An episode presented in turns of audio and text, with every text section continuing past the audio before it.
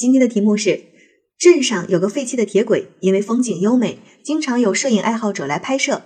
当地政府想借此来打造旅游品牌，领导交给你负责，请设计一个品牌，并谈谈如何推广。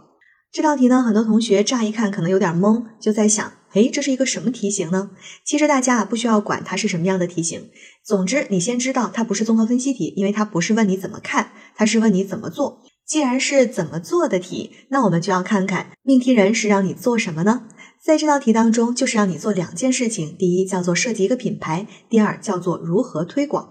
有的同学呢，在答这道题的时候就问我说：“我一下子想不出来一个品牌怎么办呢？”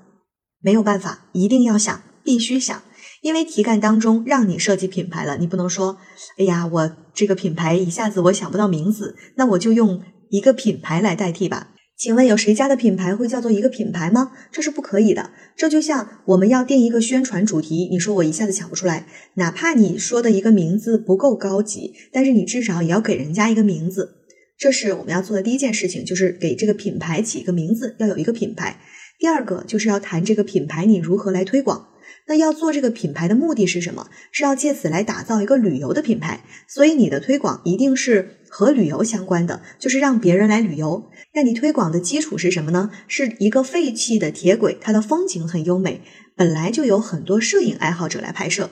那我们可以通过什么样的方式去推广它呢？自然就是把风景优美这件事情作为其中一个重要的点。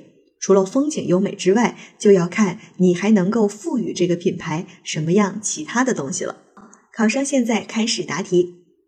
打造旅游品牌必须以现有的资源为基础。小镇不仅具备时代特点、年代久远的铁轨，还有优美的自然风光。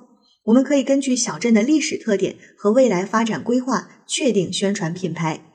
在确定品牌之前，我会通过网络或其他方式发一些小镇的图片，征集网友们的意见。也要走访小镇居民，听取他们对于如何打造小镇旅游品牌的想法。最后，选出跟小镇景色符合又受多数青睐的主题，为“时光轨道之爱情印象”。确定宣传主题之后，我会采用多种方式对小镇品牌进行宣传推广。第一，多渠道搜集素材。一方面，我们可以采访周围不同年龄的人们，请他们给我们讲一讲发生在他们年轻时候的与这段铁轨有关的爱情故事，或者他们听说过与此有关的爱情传说。然后，我们的工作人员呢，将这些故事记录并编辑整理。另一方面呢，我们也可以请专门的摄影公司拍摄小镇铁轨及周围的美景，将美景图片与我们之前收集到的爱情故事相结合，制作成宣传视频和图册。第二。在路过小镇和途经小镇周边的列车上播放宣传视频和发放图册，还可以在列车座椅上做宣传，用宣传图片加二维码的形式进行推广。乘客可以在乘车时扫码了解小镇的美丽风景和动人故事，并在宣传视频和图册上面附上来往小镇的交通路线。第三，举办“时光轨道之爱情印象”主题摄影大赛，邀请全国各地的摄影爱好者参加。